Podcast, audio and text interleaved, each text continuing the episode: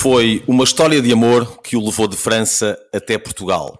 Sem saber uma palavra na língua de Camões, lá começou a pedalar e a rematar até chegar aos comentários sobre ciclismo e futebol. O estilo é informado, descontraído, culto e deixa sempre de lado as visões toldadas pelo fanatismo para abraçar a verdadeira essência do desporto, sem histerismo, mas com paixão, sem levantar a voz, mas com alma e vivacidade. A Eurosport, a SIC e a Rádio Renascença têm sido as casas profissionais de um franco-monegasco que também aprendeu a sofrer pelas cores portuguesas.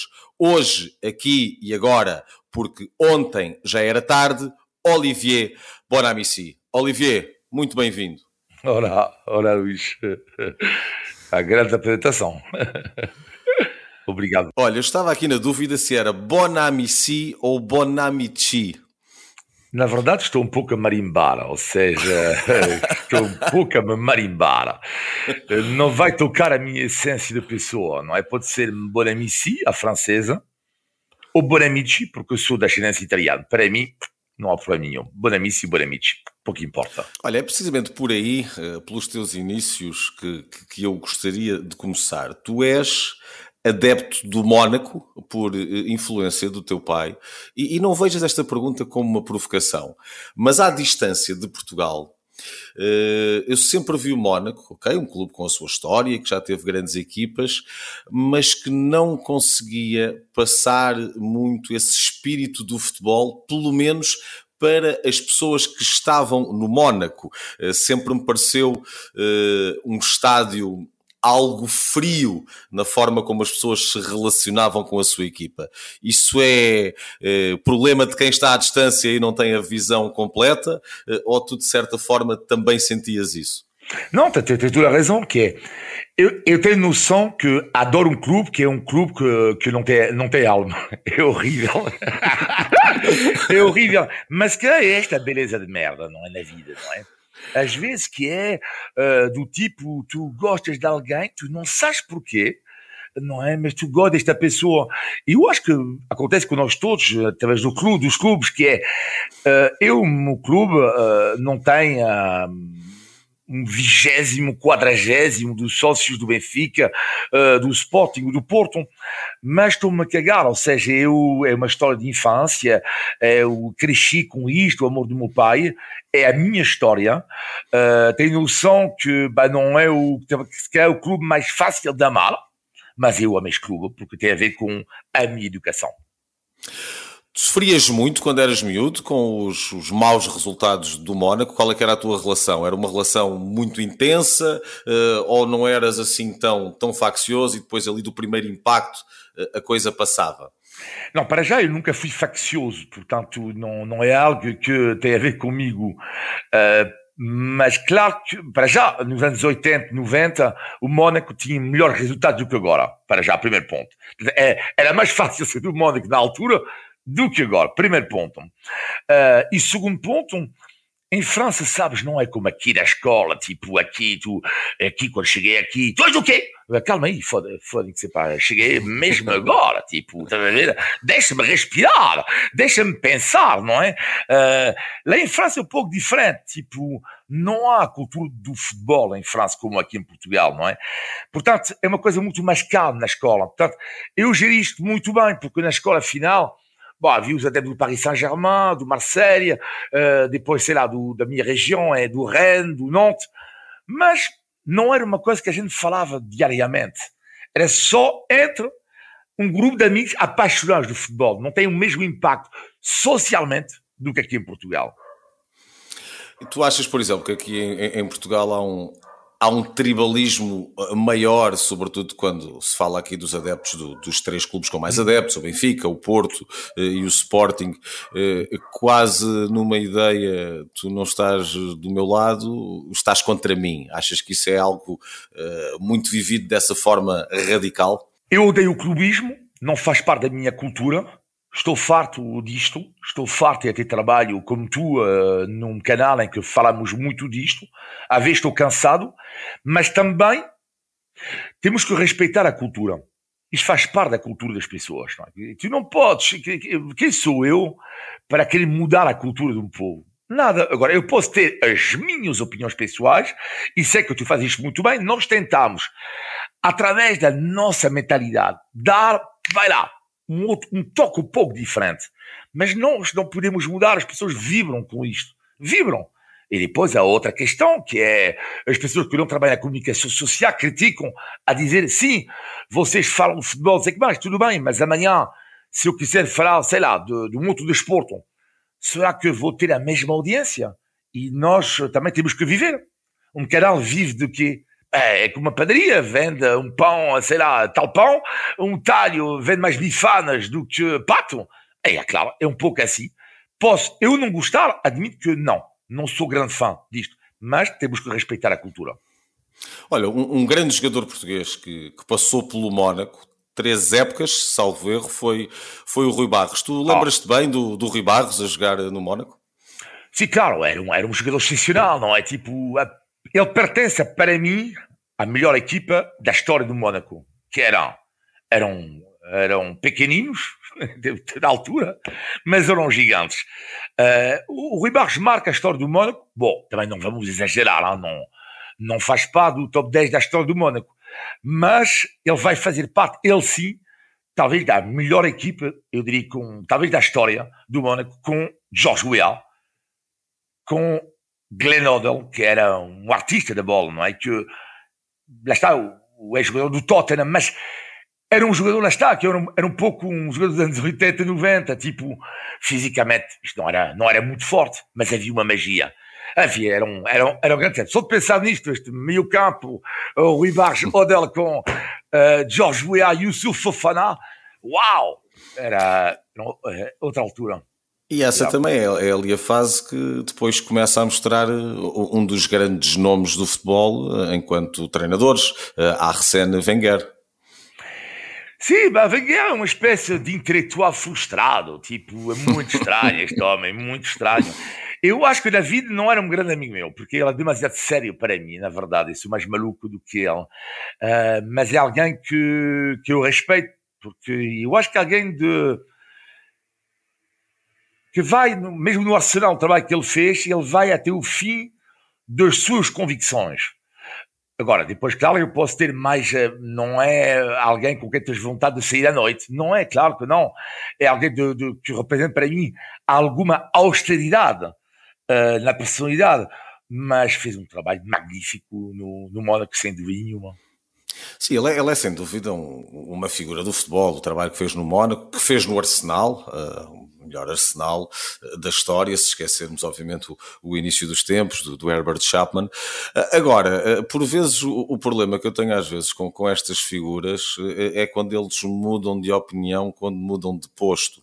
Por exemplo, eu lembro-me de Arsène Wenger enquanto treinador do Arsenal, que tinha uma postura muito vincada sobre as competições de seleções, que os calendários eram demasiado Sim. rigorosos, os jogadores não chegavam em condições, e, e hoje, no seu cargo de consultor, conselheiro da, da, FIFA, é um dos acérrimos defensores uh, do Mundial de dois em dois anos, por aí fora. Ou, ou, seja, há depois estas mudanças de opinião repentinas que andam muito ao sabor do, do cargo e, e, da remuneração atual.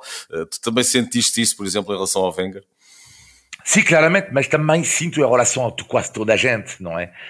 É, é, é, a tal ideia hoje em dia que há, que é quando tu vais, quando tu vês um, alguém que vai para a Arábia Saudita e pensamos, falamos com as pessoas, e o que é que dizem as pessoas à nossa volta? De uma certa forma, as pessoas não se se que são mais pragmáticas do, do, que nós. Porque nós estamos lá, eh, já te conhece o teu romantismo, como eu também, que é, sim, temos que ver a vertente desportiva, temos que ver o impacto que nós vamos deixar na história do futebol. E quando nós falamos com as pessoas, do que estás a falar do, do quê? Do impacto? Não, mas eles querem ganhar dinheiro.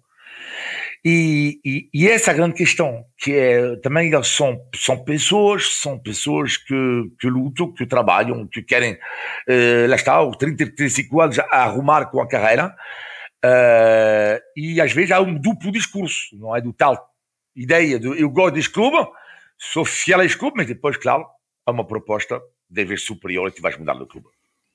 Olha, tu tens também as tuas origens italianas, eu sei que, que, que ias em Itália, em miúdo, passar férias, e se em França és adepto do Mónaco, a Itália sei que és adepto da Fiorentina. Isso foi por quê? Influência familiar ou teve a ver com aquele período Roberto Baggio na Fiorentina e com toda essa equipa? Não, a Fiorentina nasce porque lá está como o Mónaco que não ganha quase nada. Tipo, se calhar foi condenado. eu fui condenado a não ganhar nada, não é? Eu na minha vida, não é?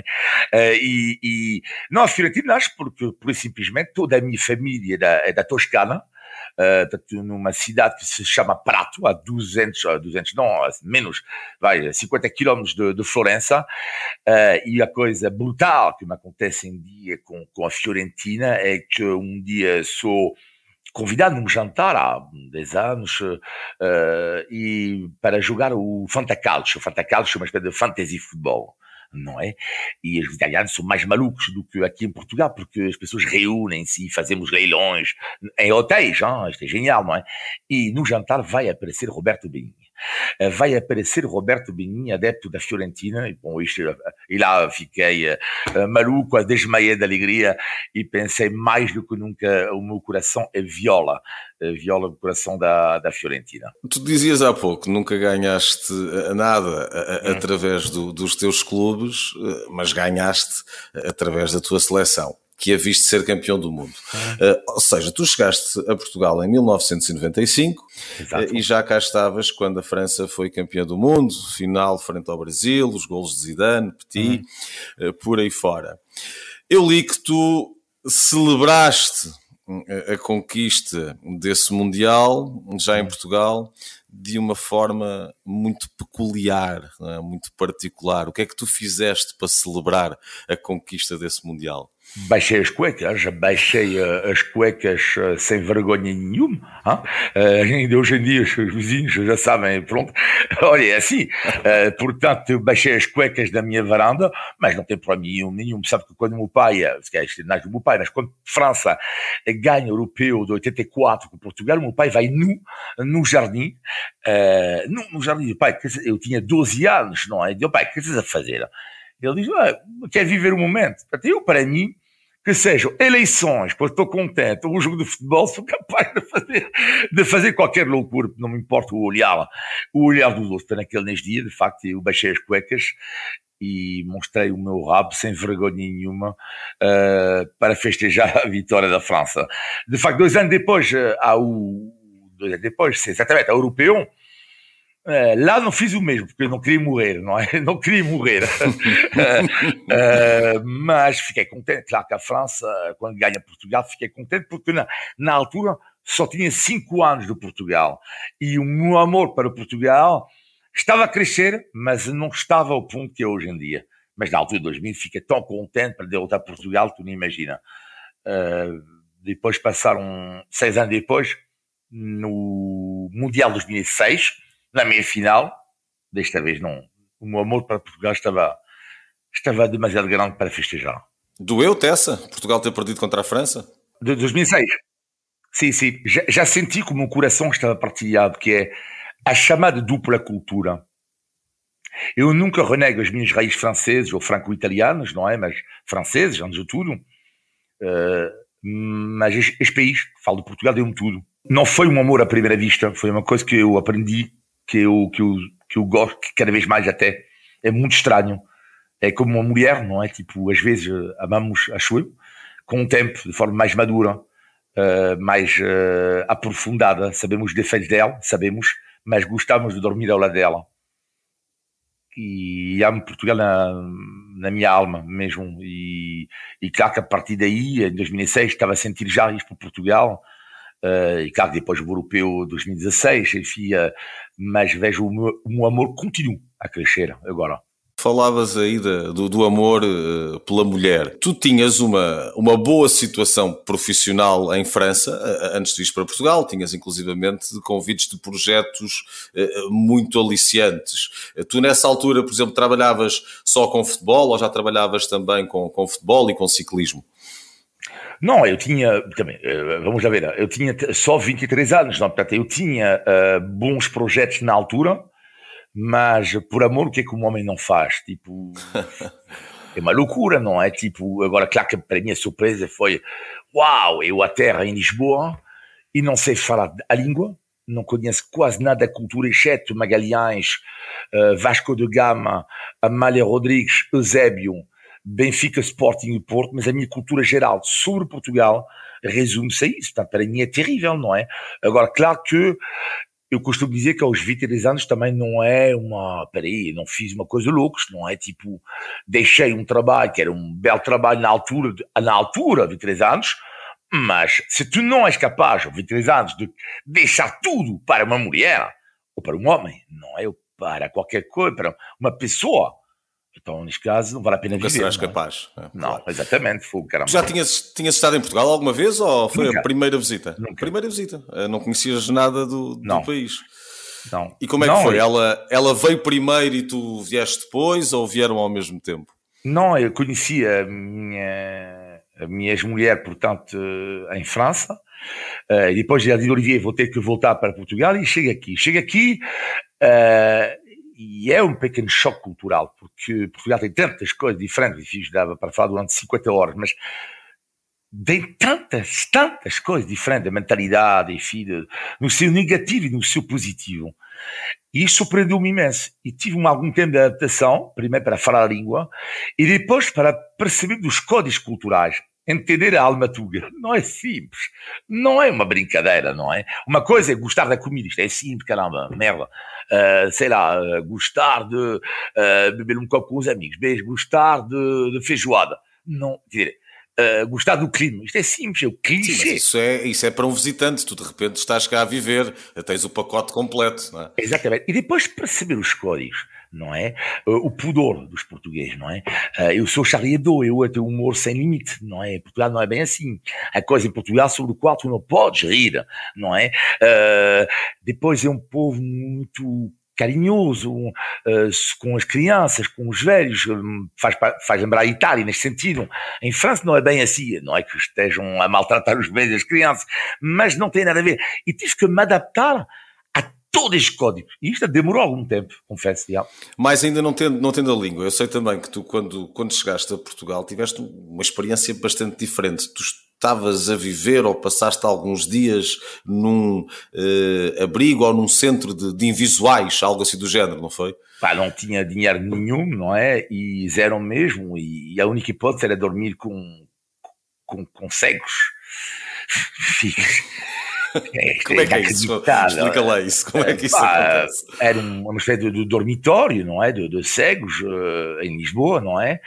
E pá, eu estava no meio de 100 camas eh, e os cegos estavam lá e, e- e estavam a olhar por mim e dizer mas uau! E à noite eu tinha que cortar a carne deles eh, e há, há uma coisa genial que eles à noite ouviam as rádios todos estavam ligados então havia um gajo a esquerda que ouvia TSF, da Rui Costa, Rui Costa, Luís Figo, Luís Figo, Paulo João Pinto, e depois a direita, Rádio Renascença, Rui Costa, Luís Figo, e eu fogo, o que é esta merda, pá?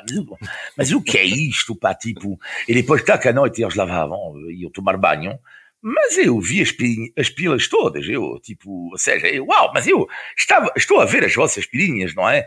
E, e- e eu não sou cego. E ao mesmo tempo criei lá laços eh, tipo extraordinário, conheci através do, destas pessoas, destas personalidades diferentes.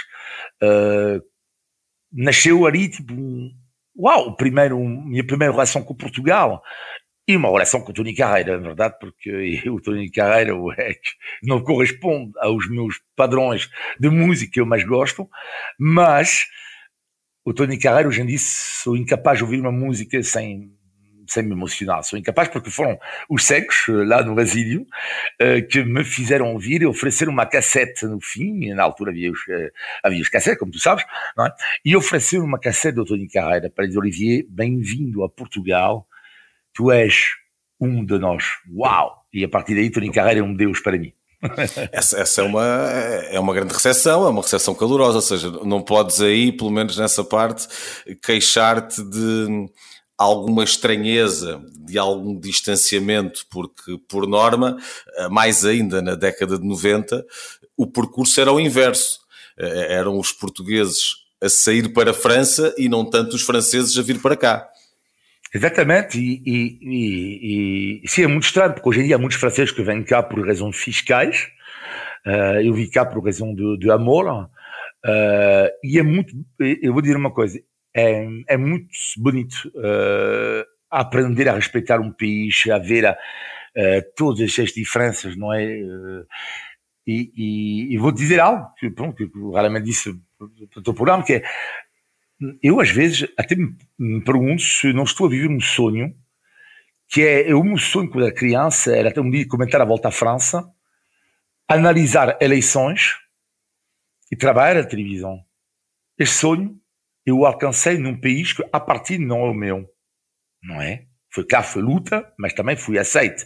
Já tem uma mistura, não é, de, de mérito meu e do país daqui que me deu tudo. É pena que os meus pais, que infelizmente foram-se embora cedo, uh, não tivessem visto isto, porque se há uma coisa que me dá força às vezes na vida, quer dizer, mas Olivier, espera aí, quantas vezes, como cada um de nós, podemos estar um pouco em baixo, sei lá, mas eu digo, Olivier, tu, tu estás a viver o sonho absoluto da tua infância e também dizer que é um país que tu nem dominavas a língua, nem sabia dizer olá. Tipo, é completamente surreal o que, o que me está a acontecer. Essa é a parte mais incrível, porque uma coisa é tu aprenderes a língua para viveres no dia a dia e saberes estar num, num, país eh, e saberes o essencial para, para que não te falte nada, para, para ires às compras, para perceberes aquilo que te estão a dizer. Outra muito distinta eh, é aprenderes a dominar a língua eh, para estar num nível profissional de televisões e de rádios, hum. quando tu, e, há, e tu próprio disseste há pouco, quando aterraste em Portugal, não sabias dizer nada. Quanto tempo é que tu demoras a ter o português suficiente que depois te permite dizer assim: não, ok, eu consigo fazer aqui uh, aquilo que fazia lá, deixa-me lá tentar aqui uh, esta aventura. Eu acho que não, ainda não consegui, ainda não consegui. Estamos aqui a falar não, os dois, não é? Sim, sim, sim. Não, mas ainda não consegui. Não, mas se quiseres, vamos lá ser honestos, que é assim. Eu tenho uma vantagem e uma desvantagem a desvantagem é que é, é claro que eu nunca vou falar com o sotaque perfeito, nunca. Nunca vou dominar perfeitamente a gramática portuguesa. Nunca. Perfeitamente, nunca. Qual é a vantagem? A vantagem é que as pessoas aqui, como são pessoas acolhedoras, tolerantes, as pessoas dizem, bom, ok, ah, o gajo meteu um erro, também não é grave, ele, é, ele não é português. Para já é, é, é, é um contexto, não é? é como no amor, repete, desculpe, mas é, é como no amor, que é um encontro entre um país e alguém e tudo bate certo. Tudo bate certo. Percebes? Portanto, eu sou da ascendência, se calhar, um lugar da ascendência italiana, ou seja, uh, pronto, culturalmente a Itália tem muito a ver com Portugal, um país onde tem um certo conservadorismo, a Itália, não é? Uh, e isto ajudou-me também e, de facto, o que é que eu vejo, o que é que me surpreende muito hoje em dia, é o facto das pessoas, não é, ser ultra carinhosas comigo. Inicialmente eu achava que era só por causa do sotaque de merda que eu tenho, e afinal apercebi-me que é mais do que isso. É uma questão de, lá está, de um encontro, de uma mentalidade, porque eu acho também que em Portugal as pessoas no nosso trabalho em geral, vou caricaturar, não é? As pessoas têm um duplo papel. A pessoa fora e a pessoa no ar. Mas eu não. Eu acho que se criou um bocado essa, essa cultura. Eh, não sei se as pessoas o fazem por, por defesa, a verdade é essa, porque tu falavas há pouco que sentias esse desconto, ou seja, as pessoas dizerem ele é francês, poderá eh, não dominar totalmente a língua, eh, e muitas das vezes o português tem essa tendência para abraçar mais as características naturais de um estrangeiro Exato. e não tem essa tolerância para um português. Por exemplo, nós estamos agora aqui a falar, estou a falar contigo, eh, e lembro-me, por exemplo, do, do, impacto televisivo que teve uh, o Lubomir, uh, o cozinheiro, de uma, de uma cultura até diferente, Exato. uma forma de falar agressiva, que se calhar não era tão permitida a um português pelo público português. agora, tocas aí num ponto que, independentemente disso, eu concordo, eu acho que não tem de haver uma dupla face nesse aspecto, uh, mas era algo, por exemplo, que existe há tanto tempo, uh, e tu vês isso, e no meio onde nós estamos vemos isso, quando olhas se calhar para jornalistas de, da velha escola, uh, que há ali uma, uma postura quase de discussão de orçamento de Estado, algo ali muito, muito tenso até, e que depois as pessoas não, não são assim. E eu também não, não consigo ter esse, esses dois lados, porque acho que no final do dia estava destruído.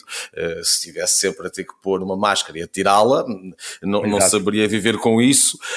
Uh, e, e, fazia mais confusão ver nos outros do que me faz hoje. Ou seja, não servindo para mim, eh, eu também não acho que tenha aqui de estar a, a, a, pôr um guião único de que os outros deveriam vir eh, exatamente pela forma como, como sou. Isso tem sido uma das coisas que a vida me tem ensinado e, sobretudo, a vida neste, neste meio onde nós estamos, porque tu acabas por vir de um meio em que se calhar não te era permitido seres outra coisa. Eh, e depois tu, tu és essa coisa todos os dias durante 15, 20, 30 anos é o que tu és, quer dizer, não dá para voltar atrás muitas das vezes, yeah. não é? Mas, mas é verdade que realmente há, eh, e sobretudo dentro da nossa área, acho que muitas das vezes se aborda o futebol, uh, o futebol ou o desporto, de uma forma geral, como se estivéssemos aqui a abordar uh, temas altamente sérios e altamente complexos, como aqueles relacionados com a política e com a guerra, e que não tem de ser assim, não tem de ser uma bandalheira, lógico,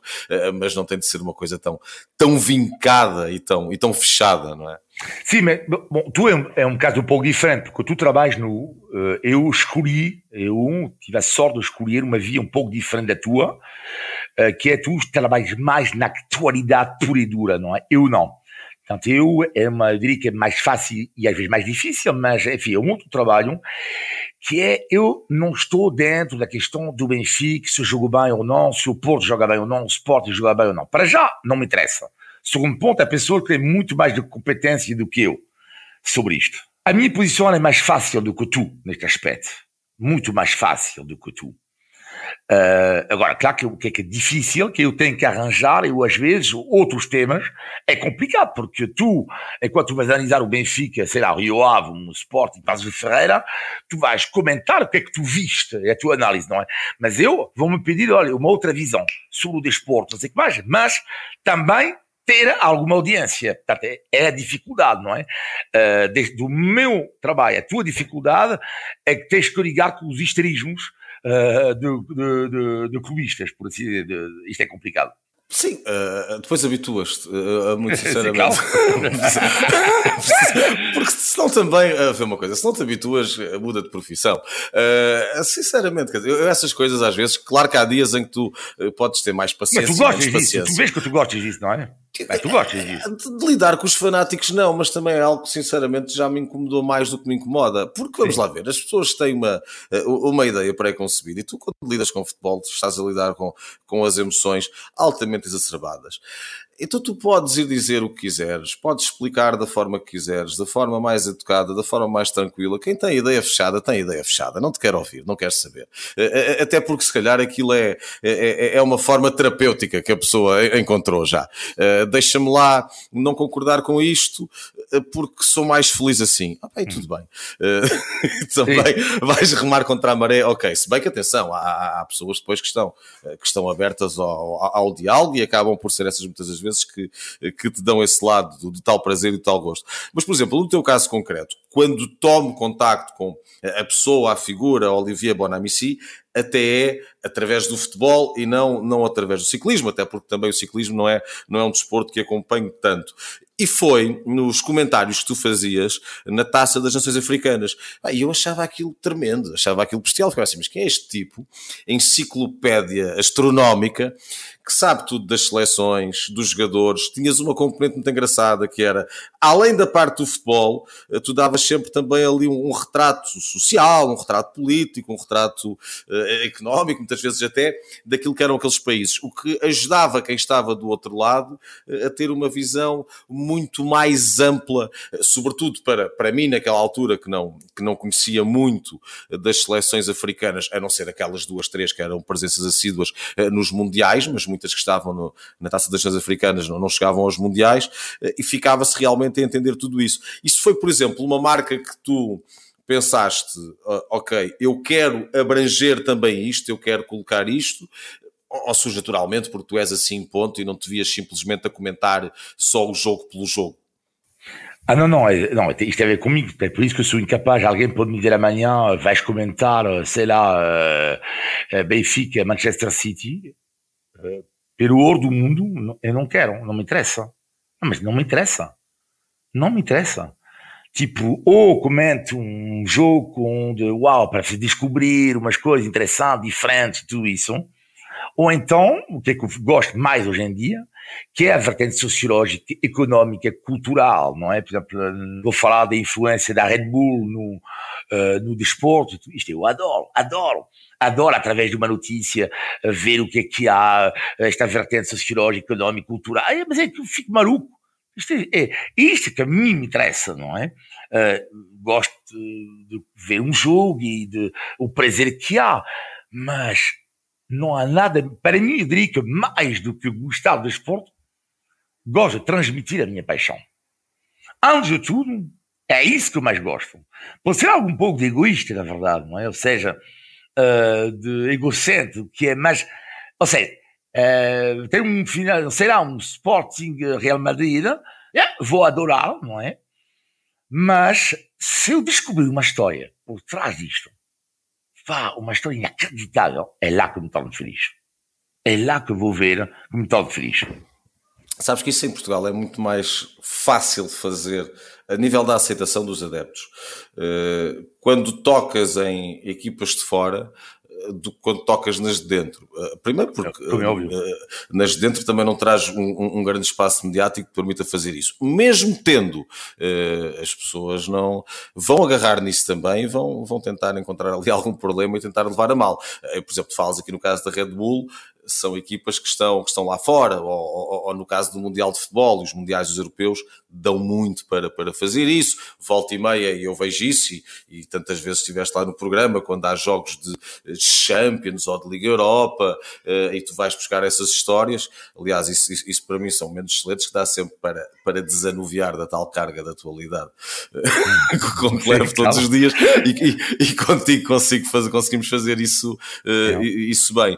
Mas, por exemplo, exemplo, quando tu, e eu sei que já fizeste, eh, obviamente, algumas coisas envolvendo também hum, as equipas portuguesas, mas tu notas que há aí uma maior resistência por parte de quem recebe a informação do que quando vais ter com equipas que, uh, ok, tudo bem, não, não dizem nada a, nível de coração uh, aos adeptos portugueses? Eu que é, que é mais a questão de saber tudo sobre tudo, ou seja, a sensação que há, e um pouco normal, também não acontece só em Portugal, que é a sensação que quando estás a torcer para o Benfica, o Sporting, o Porto, sei lá, para outro clube, é muito complicado alguém, não é, dizer uh, mas eu não sabia dessa história. É muito complicado, não é? Lembro muito bem ter conquistado a história do, da camisola do Sporting, tinha nascido por causa de uma camisola de rugby, a primeira camisola do, do Sporting, as cores atuais, tem a ver com rugby, não é? E um dia contei isto a amigos meus, e, ah, claro que eu sabia! Claro que não sabiam nada, não sabiam. Não sabiam, claro que não sabiam, mas não sabiam como é óbvio, não é? Depois eu contei a história toda e tudo isso. E, uh, e, isso é mais complicado. É uma coisa que eu fico louco é quando alguém me diz uma coisa, eu tenho que ir até o fim. Eu não admito que alguém me diga uma coisa, tenho que verificar. Mas a lei diz isto. Mas, mas isso é válido mesmo para a política, eu adoro a política, adoro. E então quando alguém me diz, não, mas a lei é isto, mas a lei é isto, mas peraí, mas não. É proibido, dizem, ah, que o futuro governo vai proibir fumar paradas. Não nunca equacionou, a lei nunca disse isto. De uma esplanada coberta em certas condições e tudo. É, isto eu adoro. Quando é uma, uma coisa, e as pessoas comentam, não, não é verdade. A lei, o que é que diz a lei? Artigo 4, 5, 6, 7, 14. Adoro ver isto, adoro. Falaste aqui de, de, política. E olhando aqui, por exemplo, para o caso francês, eu recordo quando a França ganhou uh, o Mundial em 98, na rua gritava-se Zidane a presidente, ah, havia uma, uma grande esperança por uma França unida, multicultural, o tal United Colors of France, como foi na altura eh, muito mencionado pelos jogadores que faziam parte daquela seleção e que tinham eh, diferentes eh, descendências. Eh, a verdade é que eh, esse efeito esvaziou-se eh, passado pouco tempo. Aquilo que estava ali eh, em 98 eh, acabou depois por não se refletir na sociedade francesa, Sim. tanto que passados poucos anos Le Pen foi conquistando território político, certo. algo que parecia nesse dia e nessas celebrações no centro de França impensável. Isso na altura, quando tu assististe a essa conquista do Mundial, a toda essa celebração multicultural, e se encheu-te de esperança, ou, ou, conhecendo tu a história e França como conhecias, percebias que era ali uma coisa que se iria esvaziar, como um balão, eh, e que os extremismos voltariam e que iriam ter mais força até do que tinham nessa altura? Para já eu só tinha 20, 25 anos na altura, portanto não sei se tinha uma capacidade de raciocínio correta, mas eu diria que esta vitória da França, e como atualmente, quando a França ganha, ou mesmo quando é a final do Mundial, a sociedade multicultural é um facto em França. É um facto. A mim custa, mais vezes, ouvir comentários racistas nos Estados Unidos, ou mesmo aqui em Portugal, não é dizendo que eu não sou francês, mas estamos a brincar o quê? Portanto, para já, 95% deles, 90% vai, nasceram em França. Bom, se alguém tem que me provar que um francês tem que ser branco, então lá estamos a chegar ao cume do cume do racismo. Bom, Portanto, eu, agora, era uma vitória de uma França multicultural, e continuo a achar que foi, como na música há, como no cinema continua a haver. Portanto, a França, sem multiculturalismo, não existe, culturalmente, ao nível desportivo, não existe.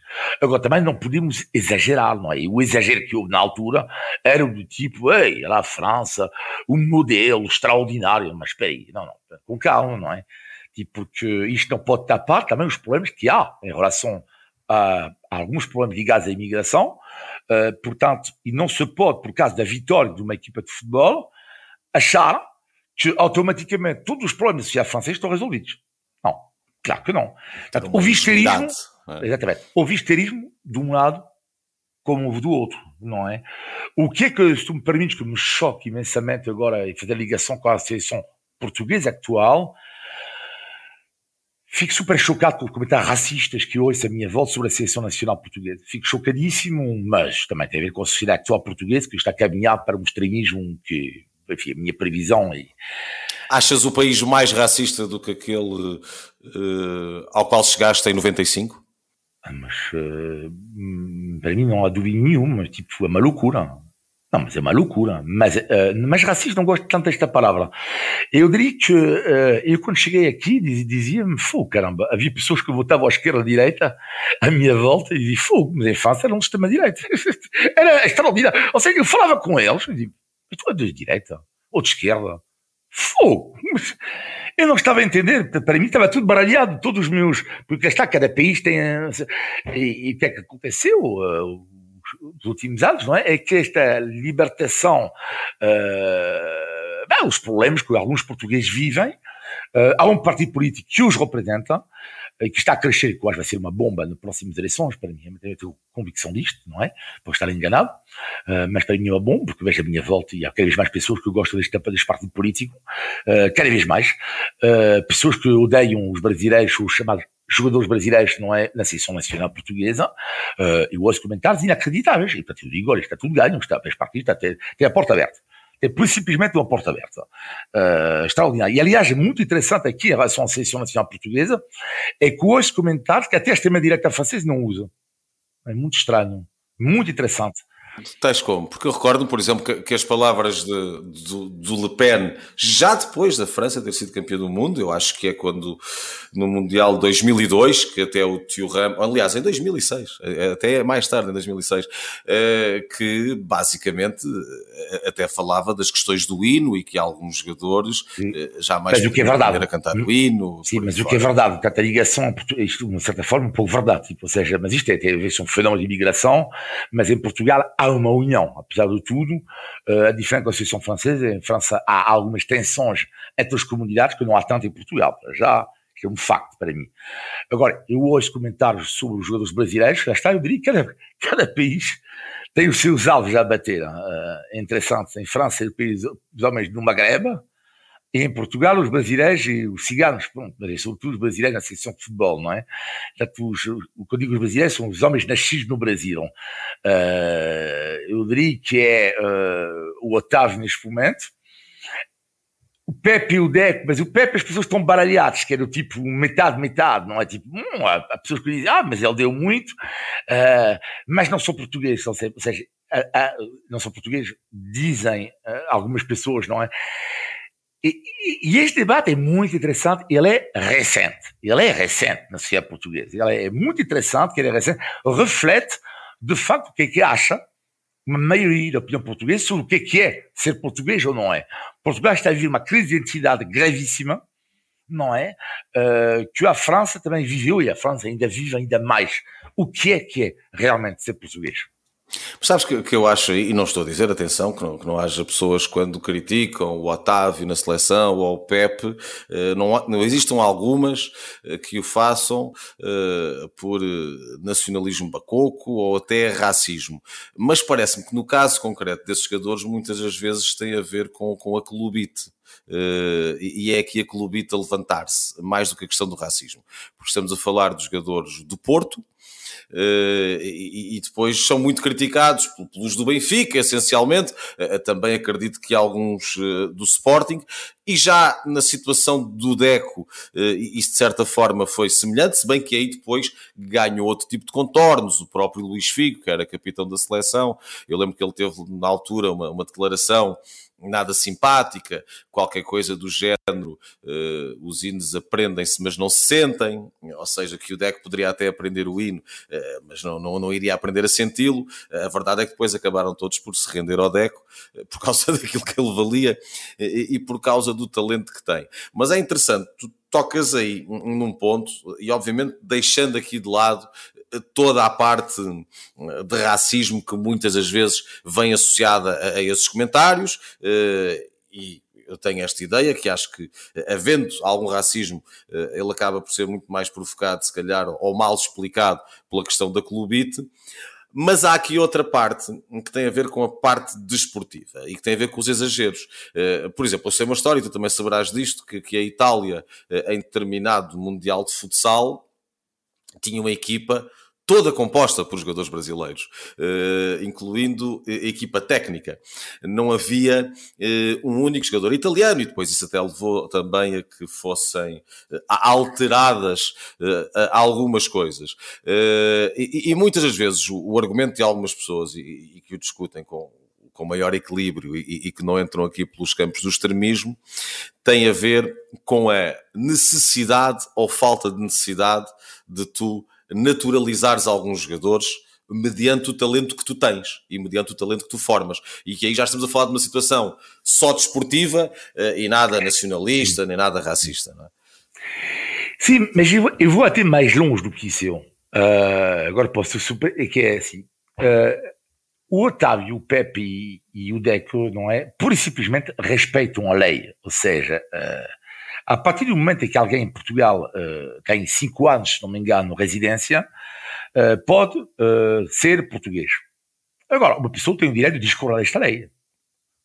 Pode, pode. Ou seja, eu pessoalmente não considero normal, eu, que uma pessoa que não saiba falar a língua, que não respeite uma bandeira, que não respeite uma cultura, seja naturalizado. Eu não considero normal. Esta é a minha opinião como cidadão, não é? Mas tens muitos casos desses, não é? Não, mas muitos eu tenho direito. Não, mas eu, eu se quiser, considero que a nacionalidade é algo de, de de identidade, eu, para mim, é algo que se respeita. Não? É? Isto não é ser extremista, diz isto. Não é ser extremista, não é? Mas a mim faz uma confusão que seja em Portugal ou em França e tudo isso, uma pessoa torna-se francês, torna-se português, torna-se italiano, porque por simplesmente vive aqui há cinco ou seis. Mas espera aí. E a língua? E a cultura? Aqui não se fala de raça, trata-se do processo de integração. Hein? Para mim custa-me. Mas custa-me, caramba. Uh, às vezes vejo pessoas, e alguns até franceses e tudo, que vêm aqui há 10 anos, que nem sabem dizer, uh, sei lá, uh, casa, Epá, e tem direito nacional portuguesa. Tipo, não estou a perceber, é que não estou a entender.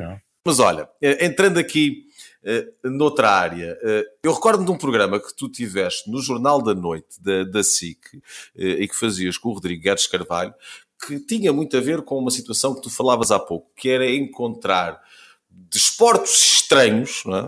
uh, coisas muito escondidas, tu lá conseguias uh, andar aí nas tuas escavações de pesquisas uh, e de vez em quando trazias alguns tesouros.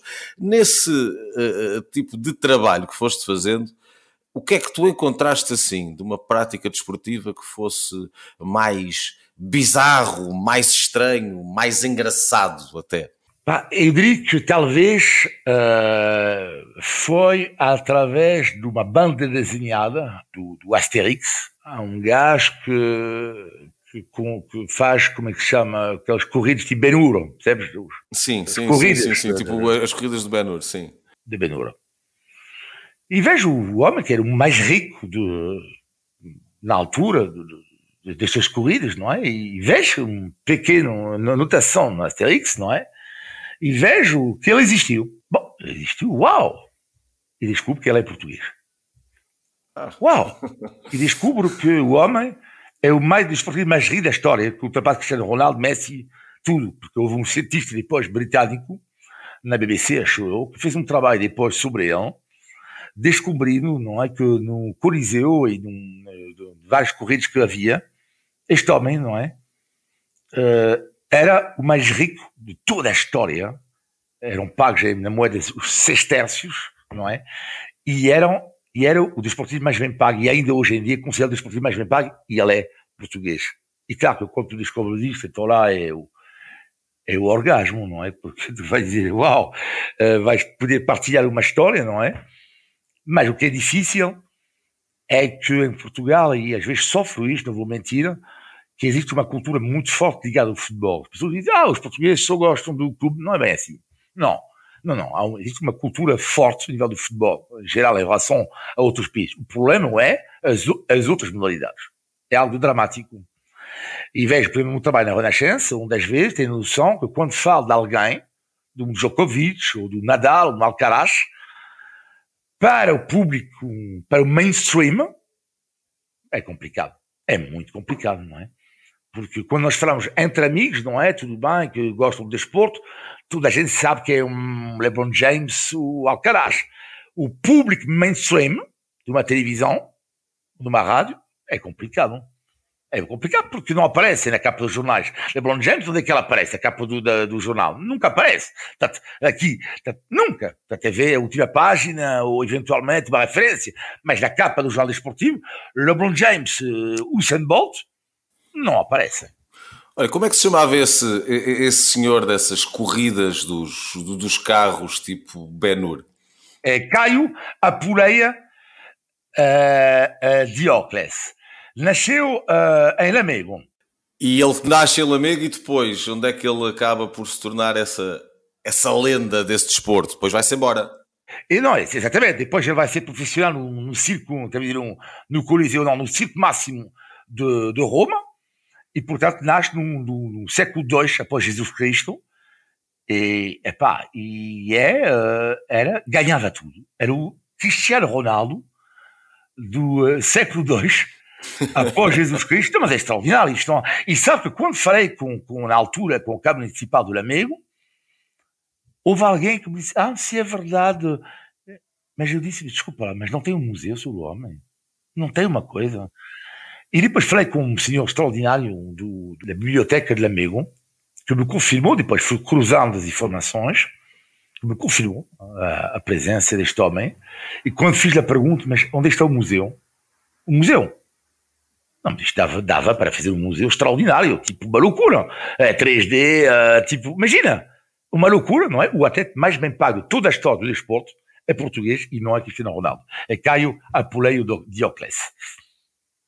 É, é uma história extraordinária e depois também mostra muitas das vezes como é que não, não se valorizam oh, em Portugal oh. as melhores histórias e, e os principais claro. heróis, não é? Porque tu acabaste por descobrir algo que até era visto, segundo essa conversa que estavas a ter com, com a pessoa na, na autarquia de Lamego, certo distanciamento, um certo desprezo. Ah, sim, havia aqui alguém do género, não é?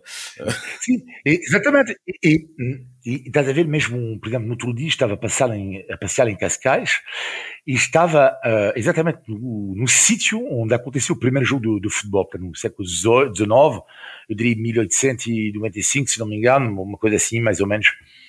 E era o mesmo homem, Guilherme Pinto Basto, que veio, que inventou, que inventou, que que não inventou o futebol, não, mas que exportou uh, o futebol para Portugal e exportou o ténis também. Este homem, não é? Por exemplo, isto é, isto é genial, tipo, e às vezes quando tu passas em Cascais, de facto, Cascais era, era, era a cidade dos reis, não é? E eles jogavam a bola, jogavam uh, ao ténis, e, e, tudo isto deixa ali, tudo isto eu adoro, tipo, é genial, tipo, é brutal, acho eu. E vês que isso é... Uh Tens dificuldades em encontrar esse tipo de informações em Portugal? Por exemplo, destas duas histórias que, que tu é falaste? Loucura. É uma loucura porque não há, eh, não há em Portugal um problema, não há valorização do património e há pouco trabalho de investigação. Já mais agora, já começa a haver mais. Eu recentemente fiz uma, um trabalho sobre uh, a imprensa portuguesa, uh, toda a história. Ali foram quatro livros, que deu para quatro crónicos da Renascença. Foi uma coisa, uma loucura eu deliciei-me, tipo, os primeiros jornais portugueses. O que é que falavam? O que é que falavam? Os primeiros jornais, conhecíamos a tudo isso, não, era, era, eram touradas. Uh, depois, o, uh, havia volta, primeira volta a Portugal, sim, mas quem sabe que, quem soube que na altura houve uma segunda volta a Portugal. No mesmo ano houve duas voltas a Portugal. Um do jornal, uma do outro. Uau! Tipo, e para depois tudo, tudo a história do futebol através do, dos jornais, todo o confronto entre Norte e Sul, quais eram os jornais mais lidos no Norte, quais eram os jornais mais lidos no Sul. Enfim, é uma loucura que retrata o país. Jamais investigação. Mas é mesmo assim é muito pouco. Mas é que é, mas muito pouco mesmo. Às vezes procuro informações sobre o clube do futebol, uh, livros onde estão histórias todas de, sei lá, de, de, às vezes mesma coisa ultra específica. Portugal é um país demasiado, com, com tanta história, que já devia ter muito mais investigação paga pelo Estado sobre o seu património. Olha, e vou dar um exemplo. Tem um livro agora. Peraí, onde é está o meu livro? Olha esta merda, peraí. Olha. Isto é uma coisa, uma paixão minha, não é? Mas já, finalmente, há, é, quantos livros aqui em Portugal sobre a, a, alimentação portuguesa, mas não, não sobre História as receitas. global é? da alimentação Exatamente. portuguesa. Não, não, não sobre as receitas, sobre isto há muito, mas é tudo, pá uma investigação finalmente em Portugal sobre, uh, sei lá, o, como é que nascem uh, o arroz de cabidela. Não é a receita, já, já, sabemos, o brigadinho, como é que faz uma arroz de, de cabidela. Não, mas como é que isto nasce? Depois, uh, lá está, uh, as influências da, da comida portuguesa nos outros países. Isto é brutal. E isto é uma investigação que demorou muito tempo, não é? De, de, uh, de que eu contei na Feira do Livro, uh, mas que a nível do desporto faz falta, faz muita falta mesmo. Sim, no desporto, por exemplo, e o que tu sentes quando, quando fazes alguns, alguns livros, eu já escrevi alguns livros sobre desporto e Sei claro que tinha uns mais, mais mainstream, temas mais atuais e, e que saíam bem e que, que saíam rápido, mas quando vais para outro tipo de temas, de maior investigação, hum, por vezes as pessoas gostam muito de futebol, sem dúvida alguma, e leem muitos jornais esportivos e estão constantemente, nesta altura então, a fazer o refresh nos sites para ver se já tem um jogador novo nas suas equipas e nas equipas dos outros. Tu há pouco disseste uma coisa que eu concordo perfeitamente. Quando se diz que os portugueses eh, veem só o futebol dos seus clubes, não, não veem nada, é mentira. Basta ver as audiências que tem a Premier League, a Liga Espanhola, Exato. por aí fora. Eh, os portugueses veem até mais outros campeonatos, porque têm também um campeonato mais fraco do que esses eh, e, portanto, prestam muita atenção a essas ligas mais fortes onde estão as grandes estrelas do futebol. Só que depois, na parte da literatura do futebol, propriamente dita, hum, tu vês que não há todo esse interesse, como, como existe noutros países, e claro, falando de países maiores, em Espanha há essa cultura, em Inglaterra há essa cultura, porque são muito maiores, mas, por exemplo, hum, na Argentina, é, essa cultura existe desde sempre, da literatura, da poesia relacionada com, com o futebol, hum. e, e aqui está a demorar, está, está a demorar muito. Mas tu falaste aí de figuras, nomeadamente o, o Ben-Hur português, que são dignas de filme, até. Sendo tu um, um cinéfilo, e falamos muito sobre, sobre filmes e sobre cinema, uh, e fazendo aqui esta associação também com, com o desporto, dos filmes que tu viste, de, de, histórias do desporto, quais foram aqueles que tu mais gostaste, que, que mais te marcaram, que eventualmente aconselharias a quem nos está a ouvir? Eu diria que há um documentário que me marcou imenso, porque sobre, tem a ver com a atualidade, a atualidade, infelizmente, que se chama Ícaro, Sobre o doping. Uh, sobre o doping generalizado na Rússia, porque eu considero que a Rússia é uma das maiores mentiras a nível do esporte um, uh, dos últimos anos e acho de uma genial. Isto é genial. Que é o que é que eu acho atroz no desporto russo é que o que odiava no Lance Armstrong, ele americano, do ciclismo, são pessoas que dão lições, os ladrões, que dão lições de moral aos outros. É que eu sempre adorei os ladrões que não dão lições de moral. Tu és ladrão, tu és ladrão. É a tua vida. Mas quando tu dás lições de moral, eu mexo comigo. Mexe. E a Rússia vê-me neste momento. O que é que está a fazer? Dar lições de moral ao mundo inteiro sobre a nossa alegada decadência. E a mim custa-me porque eu considero que a decadência é do outro lado. E quando alguém me trata de decadente, non-stop e julgo os outros non-stop, e consideram que a decadência é do outro lado. O Ícaro mostra isso. E eu acho que é um filme que mostra a decadência de onde é que a Rússia, infelizmente, chegou uh, nível de desporto e não só na sociedade. Uh, mas espera aí, a Rússia não é o único país a ter chegado aí, não é? Portanto, a Rússia não tem o monopólio uh, do doping, não tem o monopólio da mentira. Mas o Estado russo dá lições de moral aos outros. E é um filme que para mim que é extraordinário, mostra a coragem do realizador coragem também de pessoas russas que vão denunciar dentro do aparelho uh, russo toda a máquina a fazer doping. Eu acho um documentário brutal. Ganhou um Oscar, se, se não me engano, uh, do melhor documentário há 5, 6 anos atrás. É um grande documentário mesmo. Falaste aí do Lance Armstrong. Já desconfiavas? Sim.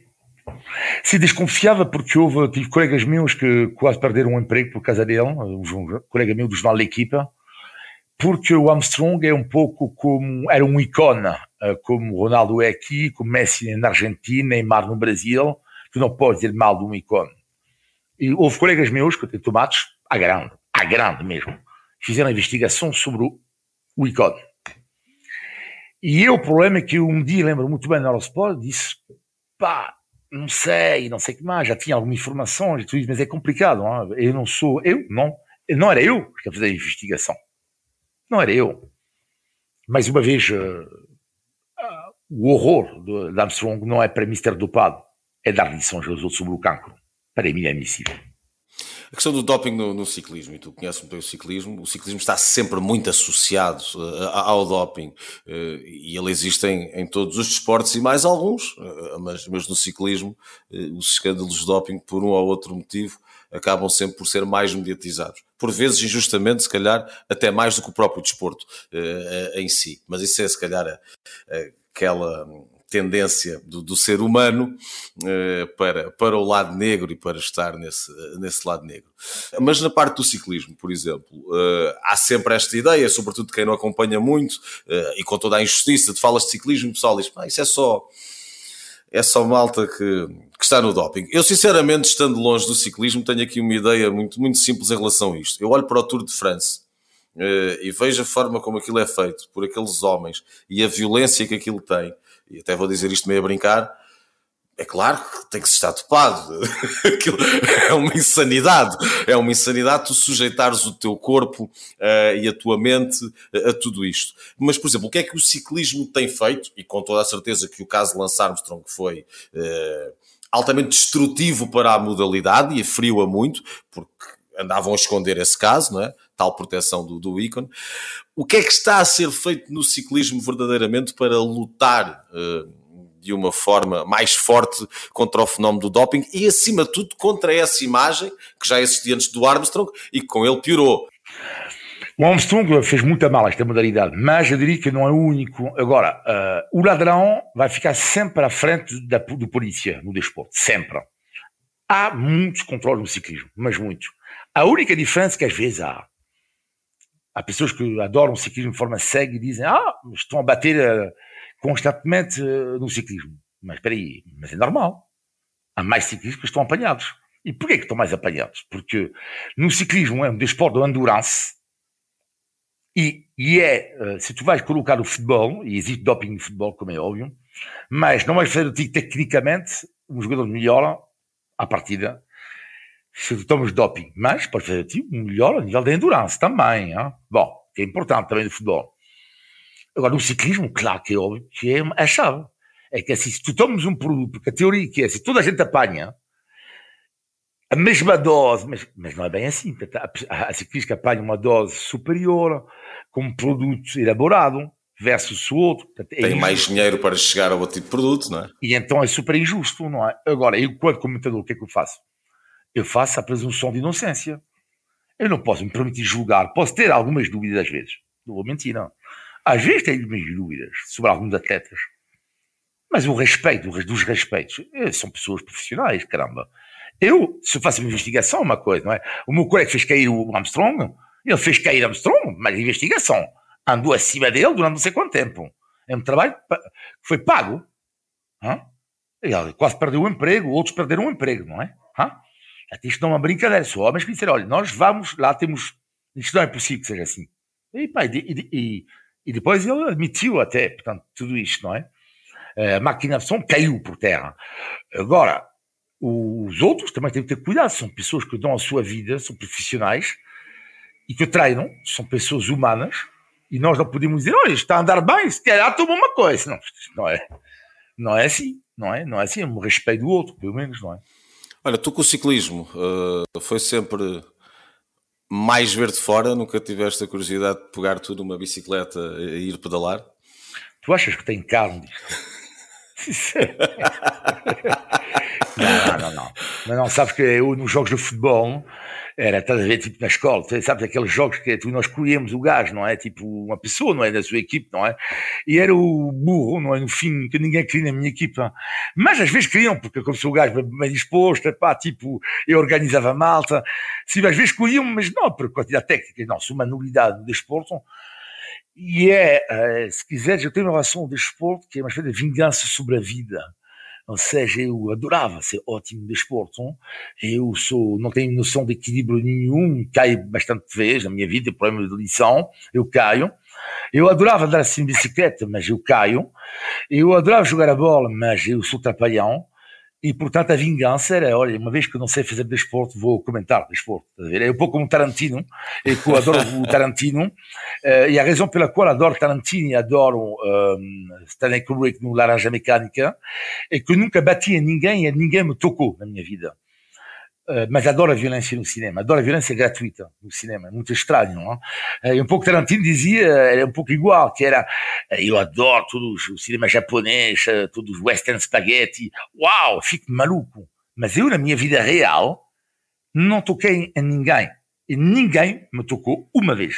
Mas nem me tocou, e nem me provocaram. Nunca me aconteceu na minha vida. É estranho, mas é verdade. E é essa relação de saudável distância que mantens com o desporto também, é? Exatamente. Olivier, muito, muito obrigado, uh, obrigado por esta Luís. conversa e por aceitares este convite. Foi um gosto, como sempre. Obrigado, Luís.